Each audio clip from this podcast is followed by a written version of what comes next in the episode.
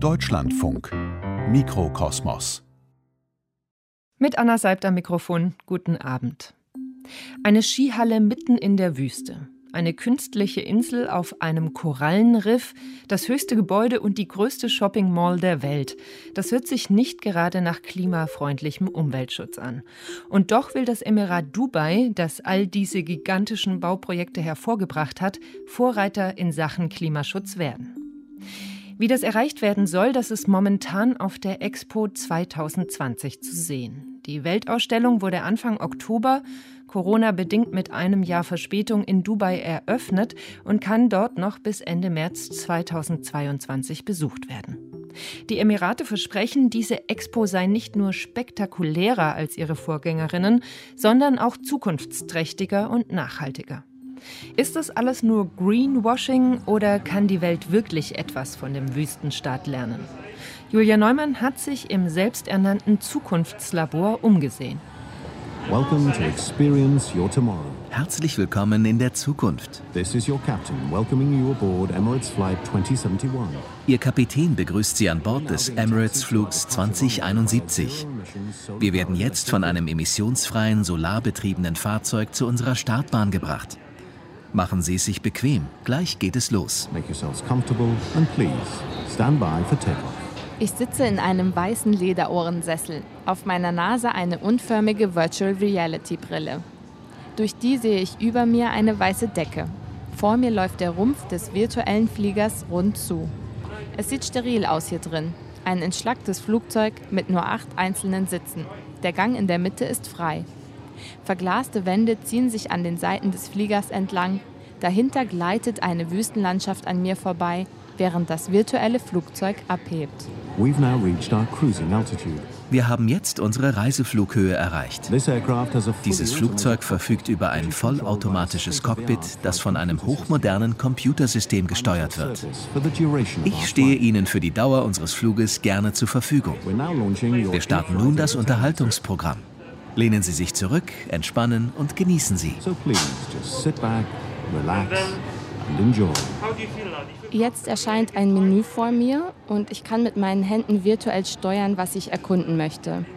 Ich kann zum Beispiel auf die biometrische Ernährung gehen. Ich strecke meine Hand aus und jetzt erscheint ein Scan virtuell um mich herum, der meine Herzrate misst. Und mir wird angezeigt, wie viel Magnesium, wie viele Vitamine in meinem Körper sind und wie hydriert ich bin. Und jetzt kann ich wieder meine Hand ausstrecken und mein Essen bestellen. Ich befinde mich im Pavillon der staatlichen Fluggesellschaft der Vereinigten Emirate. Emirates ist ein Sponsor der Expo. Hier kann ich durch eine computergesteuerte Simulation die Zukunft des Fliegens kennenlernen. Anscheinend hat der Computer entdeckt, dass ich zu wenig Vitamin C in meinem Körper habe. Und jetzt kommt hier so ein weißer Roboter und bietet mir etwas zu essen an, in dem unter anderem auch Ingwer ist, weil Ingwer anscheinend das Wohlbefinden beim Fliegen verbessert. So stellt sich die staatliche Fluglinie das Fliegen im Jahr 2071 vor. Hi, my name is Joe. I'm from Belgium and I'm cabin crew with Emirates. Ah, so you're working regularly as cabin crew? Nach meinem Flug bekomme ich noch eine Tour von Joachim van Steyen, Flugbegleiter aus Belgien. Exactly. And now I'm just here on ground working for the Emirates Pavilion. Genau, und jetzt arbeite ich im Pavillon von Emirates. Something that I realize is that the food is brought. Das Essen wurde mir in der Simulation von einem Roboter serviert. Wird es in Zukunft noch Bordpersonal geben oder werden sie ihren Job verlieren? That's a very good question. Gute Frage. Ich denke, es wird noch Bordpersonal geben, weil wir uns nicht komplett auf Roboter verlassen können. Ein oder zwei Menschen, die den Gästen helfen, werden weiterhin da sein. Aber ja, wir müssen sehen, wohin uns die Zukunft führt. Die Expo 2020 will 25 Millionen BesucherInnen zeigen, wie die Zukunft aussieht. 70 Prozent von ihnen sollen aus dem Ausland kommen. Doch noch ist es sehr ruhig auf der Messe. Es ist nicht viel los.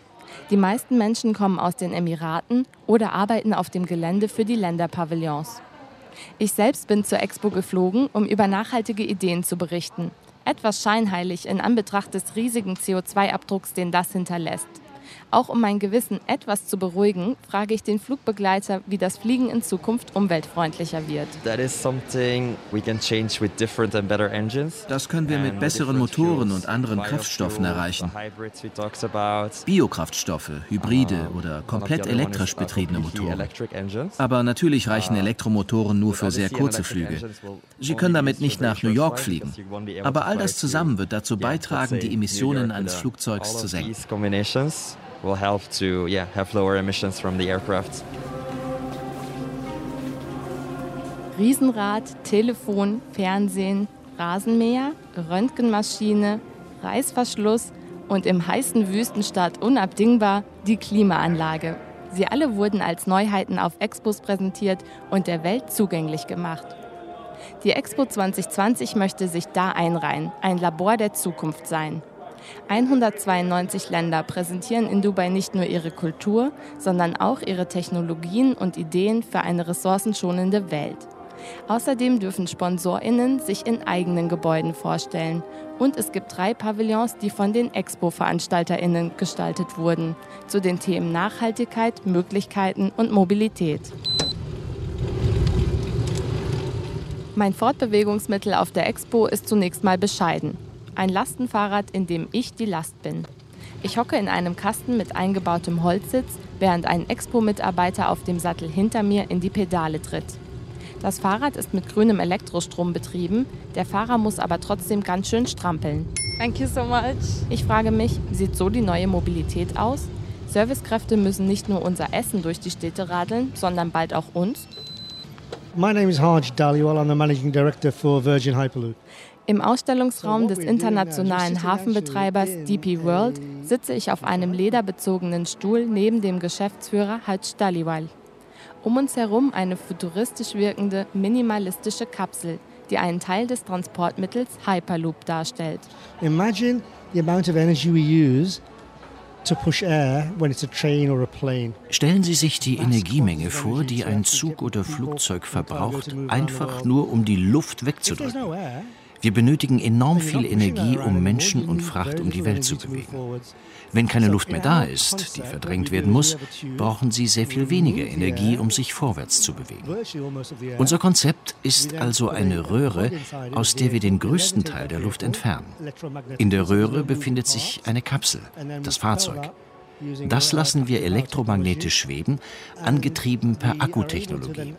Damit erreichen wir Spitzengeschwindigkeiten von etwa 1080 Stundenkilometern, schneller als ein Flugzeug, und doch wird etwa zehnmal weniger Energie benötigt. Und gleichzeitig stoßen wir nur wenig Emissionen in die Atmosphäre aus. Uh, so, wann werde ich damit verreisen können? Zunächst konzentrieren wir uns auf die Fracht. Für uns ist es einfacher, Frachtlösungen voranzutreiben und zu entwickeln, weil die viel weniger Vorschriften und Zertifizierungen erfordern. Wenn wir das geschafft haben, innerhalb der nächsten vier oder fünf Jahre, kümmern wir uns um die kommerzielle Passagierbeförderung. Bis Ende des Jahrhunderts sollte das soweit sein. Also ich selbst werde das wohl nicht mehr erleben. Dabei bin ich doch auf die Expo gekommen, um meine Zukunft zu sehen. In der Mitte des Expo-Geländes steht eine riesengroße Kuppel, die aus vielen Stoffpanelen besteht, auf die Videos projiziert werden. Rundherum liegen die Pavillons, in denen sich Länder, Unternehmen und Organisationen präsentieren. Von außen sieht das alles großartig und beeindruckend aus. Weil aber Menschenrechtsorganisationen seit Jahren unter anderem die Arbeitsbedingungen in den Emiraten anprangern, hat das Europäische Parlament zum Boykott aufgerufen. Kein europäisches Land sollte auf der Expo ausstellen. Das wurde aber weitestgehend überhört. Ganz vorne mit dabei Deutschland. Das Wirtschaftsministerium investierte 58 Millionen Steuergelder in den Pavillon. Dort präsentiert sich Deutschland als das Land der Energiewende. Ich muss an den verschleppten Kohleausstieg denken und frage mich, ist die Weltausstellung ein Unterfangen für scheinheilige Selbstdarstellungen oder ist sie nötig, um zukunftsträchtige Visionen zu präsentieren und miteinander ins Gespräch zu kommen? Hi, my name is Mira Al-Janahi. I am from the program team here at Alif, the Mobility Pavilion. Hi, ich heiße Mira Al-Janahi. Ich bin vom Programmteam von Alif, dem Mobilitätspavillon. Heute nehme ich Sie mit auf einen Rundgang durch die Ausstellung. Gerade befinden wir uns im ringförmigen Eingangsbereich. Wir stehen in einem dunklen Raum. Über uns leuchten weiße LEDs, die ein Pferd formen. Dieser Pavillon soll eine Zeitreise von der Vergangenheit in die Zukunft menschlicher Mobilität bieten. Er wird von der Expo bzw. staatlichen Stellen betrieben.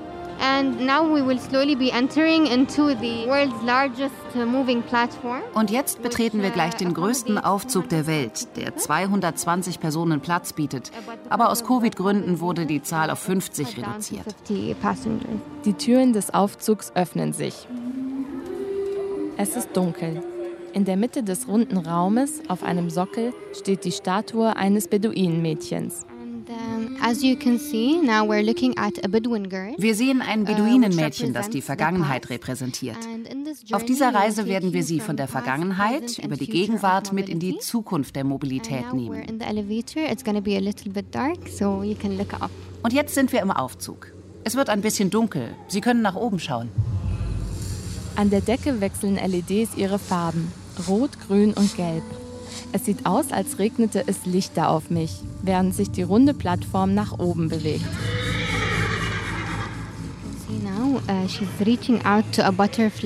Jetzt streckt das Mädchen die Hand nach einem Schmetterling aus. Der Schmetterling repräsentiert Anpassungsfähigkeit und Transformationen puncto Mobilität. Da es Schmetterlingsarten gibt, die sehr lange Strecken zurücklegen können. So, jetzt verlassen wir den Aufzug. So now we can exit the elevator. Wir kommen in einen weiteren dunklen Raum. Ich schaue auf eine riesige Wachsfigur, die in einem Buch liest. Zu meiner Linken ist ein kleines Fenster, dahinter die Nachbildung einer Stadt aus Ton und Lehm. We will start in the past Currently we will be in the 9th century Baghdad. Wir befinden uns im 9. Jahrhundert in Bagdad im uh, Haus der Weisheit. Uh, Hier kamen unterschiedliche Pioniere, Forscher, uh, Wissenschaftler der Astrologie, Astronomie und Optik zusammen, um ihr Wissen zu teilen. Einer dieser Pioniere war Al-Kindi. Die Statue zeigt ihn, wie er eines seiner Bücher über Optik liest. Und vor dem Fenster sehen Sie eine Nachbildung der Altstadt von Bagdad, die eine der ersten geplanten Städte war. Es wurde also nicht einfach willkürlich gebaut. Warum haben Sie die irakische Planstadt Bagdad als Symbol für Mobilität ausgewählt? Okay, because uh, we have a lot of information about the input that the West had. Weil wir viele Informationen über die Erfindungen des Westens und der europäischen Regionen haben, aber kaum jemand weiß, welche Auswirkungen dieser Teil der Welt auf die Mobilität hatte. In dieser Ausstellung zeigen wir, was Mobilität von Waren, Dienstleistungen, aber auch von Wissen Wissen bedeutet. So since the quote is about mobility also of knowledge and people and exchange. Es geht also um Wissensaustausch. Ist das auch Aufgabe der Expo oder geht es doch vor allem um die Wirtschaft und Business Deals? You know, having business deals. So basically uh, me being from the UAE myself. Ich komme selbst aus den Emiraten und unsere Führung betont immer, treffen Sie Menschen aus anderen Kulturen, erlangen Sie Wissen, sammeln Sie neue Informationen, um dem Land Fortschritt zu ermöglichen. Das Expo-Thema lautet ja Gedanken verbinden, die Zukunft gestalten. Es geht also hauptsächlich darum, Wissen und Informationen in Verbindung miteinander zu bringen und zu teilen. In Dubai geboren zu sein, ist hier schon fast etwas Besonderes. Rund drei Millionen Menschen leben hier. 85 Prozent von ihnen kommen aber aus dem Ausland. Ihre Aufenthaltstitel sind an ihre Arbeitsplätze gebunden. Vor allem die asiatische Mittelschicht, aber auch alle, die keinen Job mehr haben, müssen das Land nach getaner Arbeit wieder verlassen. Auf dem Weg hinaus kommen wir an einer Nachbildung der Raumsonde Hope vorbei. Sie ist die erste arabische Sonde und erkundet momentan den Mars. Auf meine Frage, ob das so sinnvoll ist, statt den Planeten Erde zu verändern, vom Umzug auf den Mars zu träumen, bekomme ich nur eine ausweichende Antwort. Zumindest in der letzten Station scheint dann etwas Selbstkritik durch. Auf einer großen Leinwand wird eine Stadt gezeigt, die wie Dubai aussieht.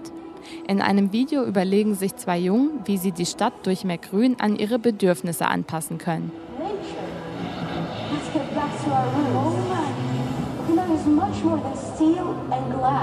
Was für die Emirate noch Zukunftsmusik ist, wird in Singapur schon länger gelebt. Der Singapur-Pavillon schaut aus wie ein dicht belaubter Dschungel. Vor dem Gebäude ist ein kleiner Garten mit Teich angelegt. Bis zum Jahr 2050 werden geschätzt rund 70 Prozent der Weltbevölkerung in Städten leben. Es braucht dringend neue Konzepte für urbanes Leben. Eines davon ist, die Stadt grüner zu machen. My name is Jun Biao, or you can call me Jun or JB. Mein Name ist Jun Biao. Sie können mich Jun oder JB nennen. Ich bin einer der Manager des Singapur-Pavillons auf der Expo in Dubai und werde Sie auf eine Tour mitnehmen. Jun Biao führt mich auf einem geschlängelten Holzpfad rund sieben Meter über dem Boden durch das Gebäude und seine rund 80.000 Pflanzen, die aus den Emiraten und Singapurs Regenwald stammen. Der Pfad führt durch einen grün bewucherten Eingang zwischen riesigen Kegeln hindurch, auf denen sich Kübel mit Pflanzen aneinanderreihen. Ich fühle mich hier wie in einem riesigen Gewächshaus. We have 51 dry mist fans, which we will see along the way. Wir haben 51 Trockennebelventilatoren, die wir unterwegs sehen werden. Wir nennen es Trockennebel, weil die Wassertröpfchen so fein sind, dass man sie kaum spürt. Zusammen mit den Ventilatoren senken sie die gefühlte Temperatur um etwa 6 bis 10 Grad. Und woher kommt das Wasser dafür? Wir sammeln salziges Grundwasser. Wir nutzen Sonnenenergie, die wir mit 517 Sonnenkollektoren auf unserem Dach erzeugen, um dieses Wasser zu entsalzen und so sauberes sauberes Wasser für die Bewässerung und die Reinigung des Pavillons zu produzieren. Wir alle sind mit dem Klimawandel konfrontiert. In Singapur glauben wir, dass auch Städte die Macht haben, etwas zu verändern, obwohl sie einer der größten Verursacher von Emissionen sind, die zum Klimawandel führen. Wir wollen eine Stadt in der Natur sein. Das bedeutet, dass Natur und Begrünung zu einem festen Bestandteil unseres Stadtbildes werden und zu mehr Biodiversität in unserer Inselstadt beitragen. Das hat auch einen therapeutischen Effekt. Also Der Stadtstaat Singapur und die Stadt Dubai haben einiges gemeinsam. Die hohen Türme aus Glas und Stahl, teure Lebenshaltungskosten. Beides sind Steueroasen und Geldwäsche-Hochburgen.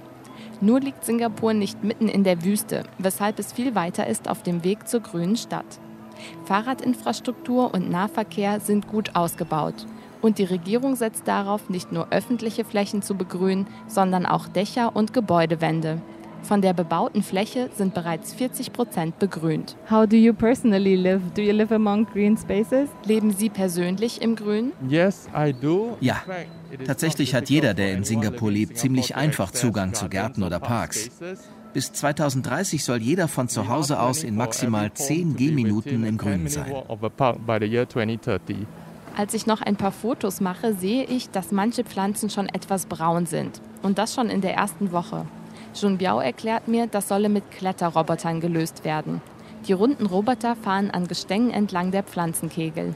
Sie sollen checken, wie es den Pflanzen geht und bei Bedarf nachgießen. Noch sind die Prototypen aber in der Testphase.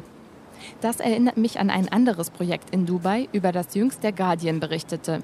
Scheich El Maktoum, Vizepräsident, Verteidigungsminister und Premierminister der Emirate sowie Herrscher von Dubai, ließ 2010 eine Baumschule pflanzen, um die Stadt zu verschönern und das Land aufzuforsten. Letztendlich überwog aber das Interesse der Investorinnen und Hunderttausende Bäume vertrockneten, damit auf dem Gelände eine Mall entstehen kann, die bis heute nicht gebaut wurde.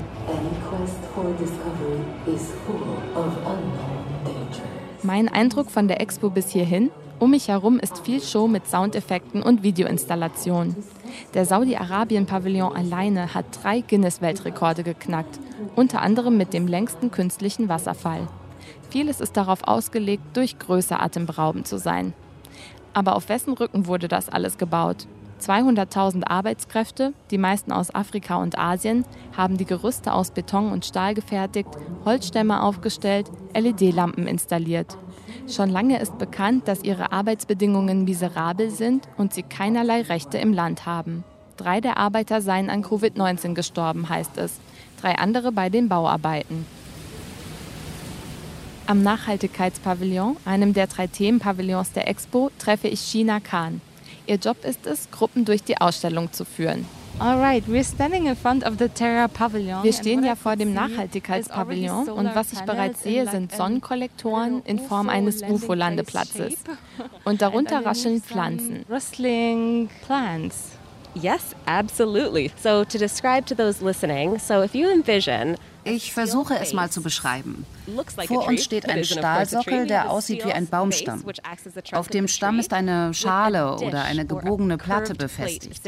Gerade ist die Platte der Sonne zugewandt. Ihre Innenseite ist mit Sonnenkollektoren bedeckt. Im Laufe des Tages dreht sich die Platte, um immer nach der Sonne ausgerichtet zu sein, wie eine Sonnenblume. Dieses Designprinzip nennt sich Bionik. Dabei ahmen wir die Natur nach oder imitieren sie. Unsere Stahlbäume erzeugen so etwa 23 Prozent mehr Energie, als wenn sie unbeweglich wären.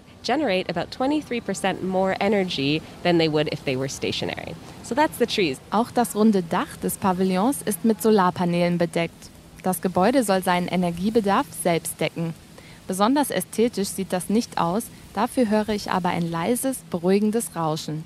Now let's come back to this beautiful whistling sound that we're hearing, and that's the sound of our die schönen rauschenden Töne, die wir hören, stammen von unserem Schilf. Das Schilf wächst hier in einem flachen Wasserbecken um uns herum. Wir riechen nichts, aber dieses Wasser ist das Abwasser aus dem Gebäude. Das heißt, wenn wir den Waschraum oder unsere Küchenspülen benutzen, durchläuft das Wasser einen mehrstufigen Filtrierungsprozess und wird dann ins Schilf geleitet. Schilf hat die natürliche Eigenschaft, Wasser zu filtern. Und sobald das Wasser ganz sauber ist, wird es zur Wiederverwendung in das Gebäude zurückgepumpt. Das Wasser hat zwar keine Trinkwasserqualität, aber es wird zum Händewaschen oder für die Toilettenspülung verwendet. Und ein Teil davon auch zur Tröpfchenbewässerung der Landschaft um uns herum.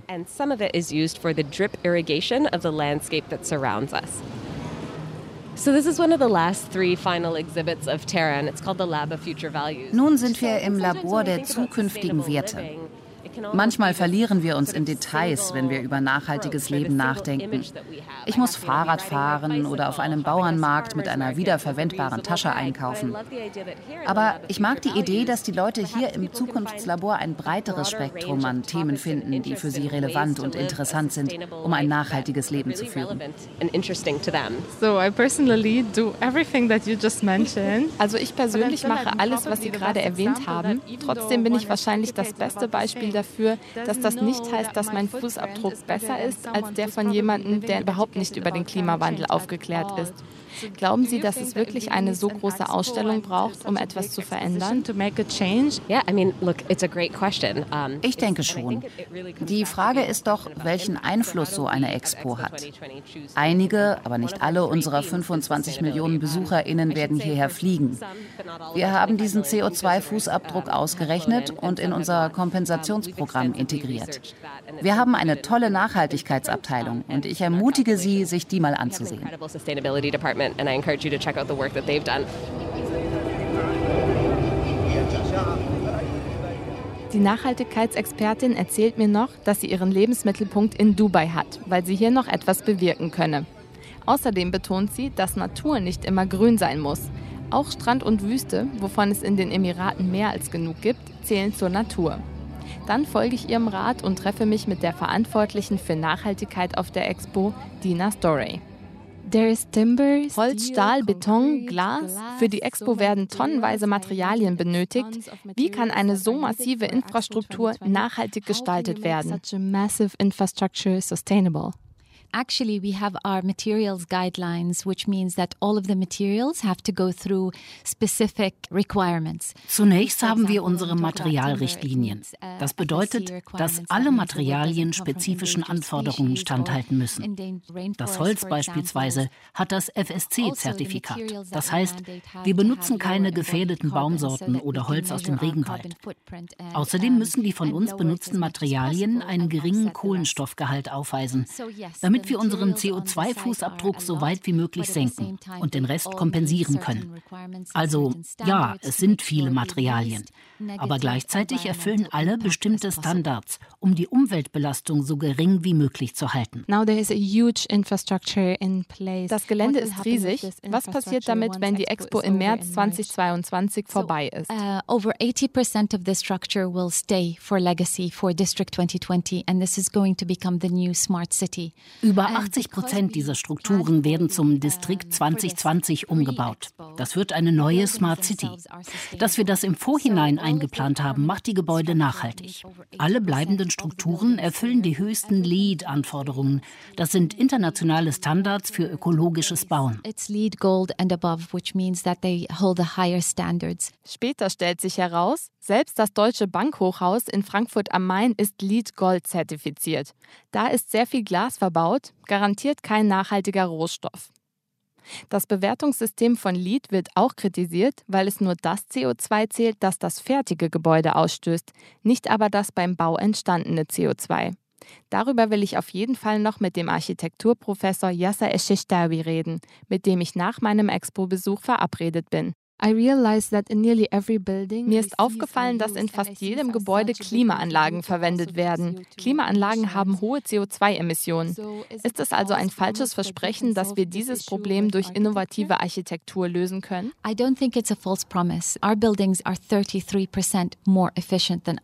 Ich glaube nicht, dass es ein falsches Versprechen ist. Unsere Gebäude sind 33 Prozent effizienter als andere Gebäude. Und das nicht nur, weil wir an allen bleibenden Strukturen Strukturen Photovoltaikpaneele haben, sondern weil die Gebäude effizient gebaut wurden. Das Medienzentrum, in dem sie arbeiten, ist ein LEED-Platin-Gebäude. Das heißt, es ist 33 Prozent energieeffizienter und 50 Prozent effizienter in Bezug auf den Wasserverbrauch. Zu den Klimaanlagen, die können wir hier nicht vermeiden. Aber durch richtiges Design, richtige Installation und richtige Nutzung erneuerbarer Energien können wir die klimaschädlichen Auswirkungen reduzieren. Sie sagten, 80 Prozent der Fläche werden wieder genutzt. Wie wird das aussehen? Wie ein Silicon Valley oder ein Bildungszentrum? Die Gebäude werden mehreren Zwecken dienen. Das mag ein neues Silicon Valley geben, aber auch ein Bildungszentrum. Es ist ein Treffpunkt für kleine und mittlere mittlere Unternehmen, die ihren eigenen Raum haben und von dort aus arbeiten können. Andere Pavillons werden natürlich in ihre Länder zurückkehren und an ihrer Stelle werden sowohl Wohnen als auch Büroflächen entstehen. Das ist also der Plan. Wie viele Unternehmen sich dort aber überhaupt ansiedeln möchten, dazu will Dina Story kaum was sagen. Also Gibt es die Notwendigkeit für solch einen riesigen neuen Stadtteil? Ja, es besteht Bedarf. Dubai wächst ständig. Aber wir versuchen, das nachhaltig zu gestalten und etwas zu schaffen, das nicht nur in Dubai funktioniert. District 2020 wird eine intelligente Pilotstadt für den Rest der Region sein, weil die Art und Weise, wie sie gebaut und gepflegt wird, ein Vorbild sein kann. Wir versuchen, alle unsere Dokumente, alle unsere Informationen, Informationen transparent zur Verfügung zu stellen, damit jeder sie verwenden kann. Transparenz ist uns sehr wichtig. Es ist schon beeindruckend, dass hier ein Massenevent zumindest ansatzweise nachhaltig gestaltet wurde. Als Zukunftslabor sehe ich die Expo aber nicht. Eine wirklich neue, bahnbrechende Idee habe ich nicht gefunden. Bei den meisten Technologien denke ich mir, endlich wird das mal gemacht. Solarpaneele sind bei weitem keine neue Erfindung. Auch die Begrünung von Städten ist lange überfällig. Die Stadtkonzepte, die hier vorgestellt werden, sind in Stadtplanungsstudiengängen seit Jahren en vogue. Und dass emissionsstarke Bereiche wie das Fliegen oder die Logistik endlich Wege finden, CO2 einzusparen und mit alternativen Kraftstoffen experimentieren, ist auch höchste Zeit. Auf der Expo scheint der Gigantismus, für den Dubai bekannt ist, keinen Widerspruch zur Nachhaltigkeit darzustellen. Auch wenn von den ressourcenschonenden Erfindungen, die hier präsentiert werden, nur die wenigsten bereits einsatzbereit sind. Aber ist das nicht auch Augenwischerei? Lässt sich das höher, schneller, weiter wirklich mit Nachhaltigkeit und Klimaschutz verbinden? Oder müssen wir nicht endlich einsehen, dass nur mit weniger Konsum auch mehr Klimaschutz machbar ist? Wie der Rest der Welt, so steht auch Dubai unter Druck und möchte sich der Klimakrise entgegenstellen. Der Energiebedarf Dubais soll bis 2050 zu 75 Prozent durch erneuerbare Energien gedeckt werden. Und der Wasser- und Energieverbrauch der Wüstenstadt soll innerhalb der nächsten zehn Jahre um 30 Prozent gesenkt werden. Dabei wird auch die Außenwirkung des Landes nicht aus den Augen gelassen. Nach der Expo dieses und nächstes Jahr in Dubai wünschen sich die Herrscher des Landes, dass auch die UN-Klimakonferenz 2023 von den Vereinigten Arabischen Emiraten ausgerichtet wird. Was davon sind ernstzunehmende Anstrengungen und was ist eher Greenwashing, um das Image aufzupolieren? Darüber habe ich mit Yasser Esheshtawi gesprochen. Der Architekturprofessor hat jahrelang in den Emiraten gelebt und gearbeitet. Zurzeit lebt und lehrt er in Philadelphia, weshalb wir uns per Videotelefonie verabredet haben. Sie haben den Begriff der Dubaisierung geprägt. Was ist das? Dubaisation is, is sort of a term. Uh, at the time, I was uh, looking at the extent by which Dubai and also other places in the Gulf were exerting influence on ich habe mir angeschaut, welchen Einfluss Dubai und andere Orte am Golf auf die Region haben. Ich war besonders interessiert daran, wie Dubai die Hauptstadt Ägyptens, Kairo, beeinflusst, denn ich selbst bin dort aufgewachsen. Der Begriff Dubaisierung impliziert, dass Städte wie Kairo Bauvorhaben aus Dubai kopieren oder nachahmen. Diese Städte schauen auf Dubai als schillerndes Beispiel einer progressiven arabischen Stadt und sie wollen diesem urbanen Modell nacheifern. Das führen arabische Länder wie Tunesien oder Marokko fort, aber wir sehen es auch in der ganzen Welt. Das Dubai-Modell steht synonym für eine spezielle Art des Bauens, eine Art Tabula rasa, bei dem der Kontext außen vor gelassen wird und komplett komplett neu gebaut wird, ohne die lokalen Gegebenheiten zu berücksichtigen. Die Gebäude sind meistens sehr exklusiv und nobel und richten sich an ein sehr reiches Marktsegment. These developments tend to be exclusive and high-end and catering to a very sort of wealthy segment of the market. Wer profitiert von den modernen Städten und wer ist außen vor? The people who profit are definitely the investors who invest in these projects. Die Leute, die profitieren, sind diejenigen, die investieren oder in der Immobilienbranche tätig sind. Und dann gibt es natürlich die Menschen, die auf der ganzen Welt Investitionen tätigen und ihr Geld in Projekten anlegen möchten. Das Geld, das sie dafür benutzen, ist entweder legal erwirtschaftet worden, manchmal stammt es aber auch aus Geldwäsche. Das passiert natürlich nicht nur in Dubai, sondern auch in anderen Teilen der Welt, wie Panama City in Zentralamerika beispielsweise. Diese Städte sind zum Synonym für Geldwäsche geworden und ihre Wolkenkratzer, die mit gewaschenem Geld gebaut wurden, stehen ebenfalls für diese Entwicklung. Dubai ist da ganz vorne mit dabei. Und die Leute, die dabei außen vor vorbleiben, sind natürlich die Leute, die marginalisiert sind und aus den Städten vertrieben werden. Raus aus den urbanen Zentren in die Peripherie. Sie werden ausgeschlossen von diesen glitzernden, glänzenden Neuerungen. In turn are not able to become a part of these new and shiny and glitzy developments. Durch den Ölboom und billige Energie ist Dubai zum Paradebeispiel ökologischer Gleichgültigkeit geworden. Jetzt möchte sich die Stadt ein neues Image geben. Was ist da passiert? Als Dubai gewachsen ist, hat es sich an bewährten Stadtentwicklungspraktiken der damaligen Zeit orientiert. Die stammen aus den 1960ern. Diese Modelle beruhten maßgeblich auf dem Auto als Fortbewegungsmittel und auf Autobahnen. So entstand eine großflächige Stadt, in der man sich nur mit einem Auto von A nach B bewegen kann. Außerdem gab es eine Wohnungspolitik, die jedem Emirati, der es sich leisten konnte, ein Stück Land für seine Villa zugestand. Das war typischerweise in den Ausläufern der Stadt gelegen. Das wiederum verursachte große Investitionen in Infrastruktur wie Strom- und Wassernetze.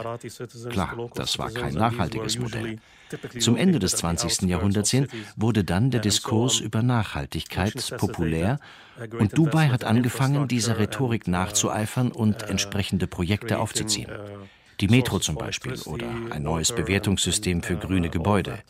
Aber das war meiner Meinung nach vor allem bloße Rhetorik. Denn die Wohnungsbaupolitik hat sich nicht geändert.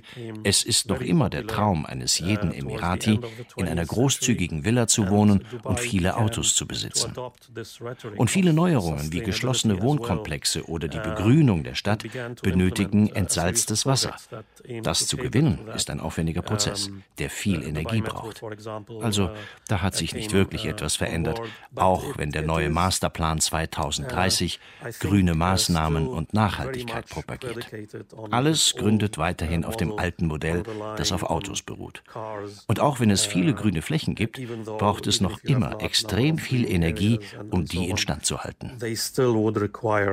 extensive amount of energy to be truly uh, sustainable.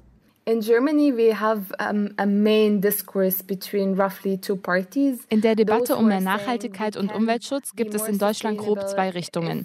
Die einen sagen, wir brauchen mehr grüne Technologien. Die anderen sagen, solange wir nicht bereit sind, weniger zu verbrauchen und ressourcensparender zu leben, wird das alles nichts bringen. Wie wird in den Emiraten darüber gedacht? Especially the younger generation, uh, because of uh, many of them have traveled abroad. Vor allem die Menschen der jüngeren Generation suchen nach Wegen, wie sie ihr Leben nachhaltiger gestalten können, weil sie herumgekommen sind und die Entwicklungen andernorts gesehen haben. Uh, Trotzdem wird in den Emiraten und am Golf noch immer alles von oben bestimmt. Es gibt keinen Platz für Bottom-up-Prozesse, bei denen die Leute in Planungsentscheidungen eingebunden werden. Auch wenn es Versuche seitens der Regierung gibt, das anzusprechen und in Workshops mit verschiedenen Akteurinnen und Akteuren zu bearbeiten. Soweit ich weiß, ist das aber sehr begrenzt und basiert letztendlich noch immer auf der Entscheidungsgewalt von oben. Es gibt auch nicht viel Platz für Debatten. Die Führung entscheidet sich für ein Projekt, verkündet ihre Entscheidung in den Medien und setzt sie dann um. Die Stimmen der lokalen Bevölkerung haben da kaum Einfluss darauf, selbst wenn sie einmal lauter werden.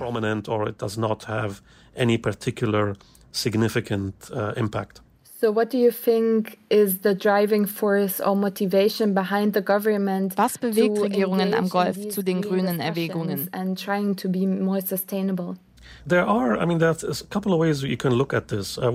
sustainable? Es gibt verschiedene Blickwinkel darauf. Zum Beispiel, dass die Regierung wirklich aufrichtig ist. Sie haben kapiert, dass die derzeitige Entwicklung nicht besonders nachhaltig ist, beziehungsweise nicht für lange Zeit aufrechterhalten werden kann und sie schlussendlich ihren Kurs anpassen müssen. Auf der anderen Seite ist es Greenwashing, wie an so vielen Orten dieser Erde. In den Emiraten und in anderen Golfstaaten, in Katar und in Kuwait, gibt es so viel Missbrauch. Die Ausbeutung und Ausgrenzung von ausländischen Arbeitern, die unter erbärmlichen Bedingungen leben und das Kafala-System, das die Arbeitnehmer vertraglich an ihre Arbeitgeber bindet und ihnen jegliche Rechte nimmt. Diese Ungerechtigkeiten sollen von dem Bild einer Nation oder Stadt, die grüne Politik umsetzt, überlagert werden. Der Welt wird ein sauberes Image präsentiert, aber dahinter steckt eine ganz andere Realität, nämlich die der Menschen, die unter dieser Politik leiden. from some of these policies.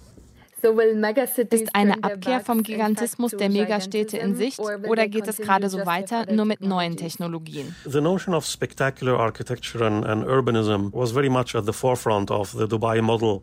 Uh, in den 80er und 90er Jahren stand ja das Dubai-Modell mit seiner spektakulären Architektur und Urbanität im Fokus. Das fängt nun an, sich zu verändern, auch als Antwort auf den Richtungswechsel in der Welt. Projekte werden etwas persönlicher, begehbarer. Sie beziehen die Menschen und den Kontext etwas mehr mit ein. Dennoch richten sie sich noch immer an eine sehr reiche Bevölkerungsschicht. Arme und Migrantinnen und Migranten werden von diesen Projekten ausgeschlossen. Es gibt keinen Platz für sie. Da ist nur Platz für die Reichen, für Außenstehende, Besucherinnen und Besucher, Touristinnen, Touristen. Das sehen wir nicht nur am Golf, sondern auf der ganzen Welt. Es gibt also eine Abkehr von der spektakulären Architektur, aber die ist kaum spürbar und die Tendenz hin zu groß angelegten Projekten besteht weiterhin. Scale projects very much uh, continues throughout the world.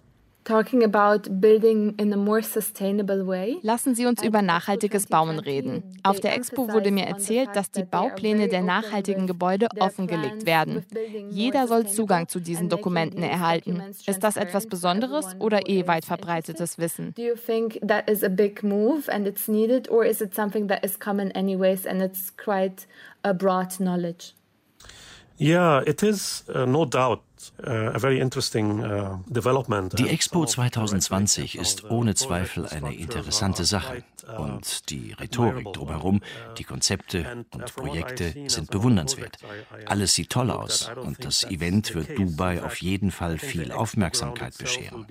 Aber es gibt viel Kritik, zum Beispiel von Human Rights Watch. Die Europäische Union hat sich sogar für einen Boykott ausgesprochen, wegen des Greenwashings und der Ausbeutung der Arbeiterinnen und Arbeiter. Und schließlich müssen wir nach dem Vermächtnis der Expo fragen. Was passiert, wenn die Veranstaltung vorbei ist? Wird dieses prachtvolle Gelände, das einst Wüste war, dann plötzlich in progressiven Wohn- und Lebensraum verwandelt, der offen für alle ist?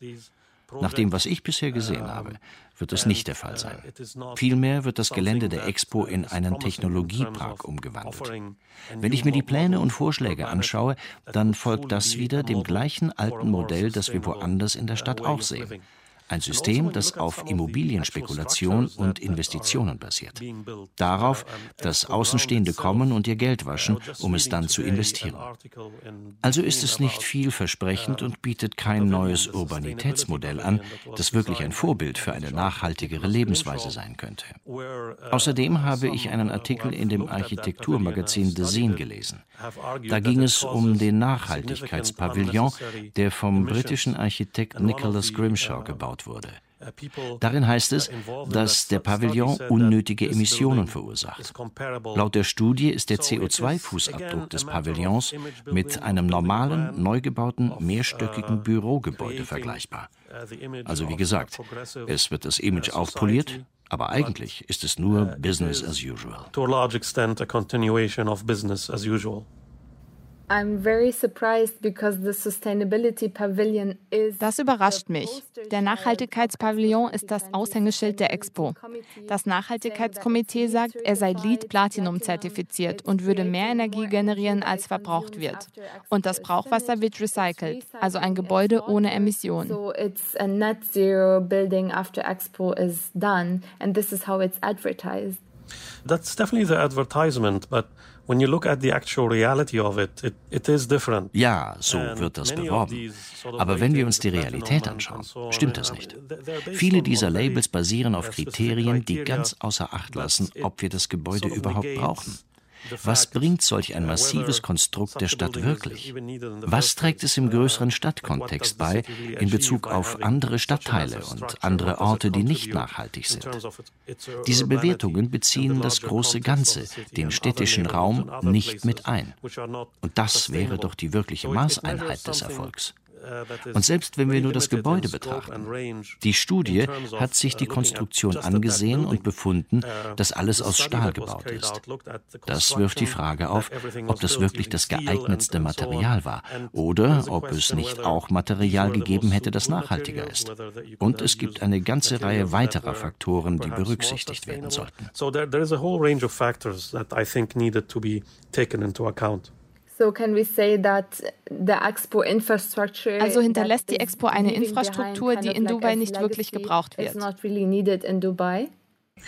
That is my view. I think it would have been much more beneficial to focus on das ist meine Sicht darauf.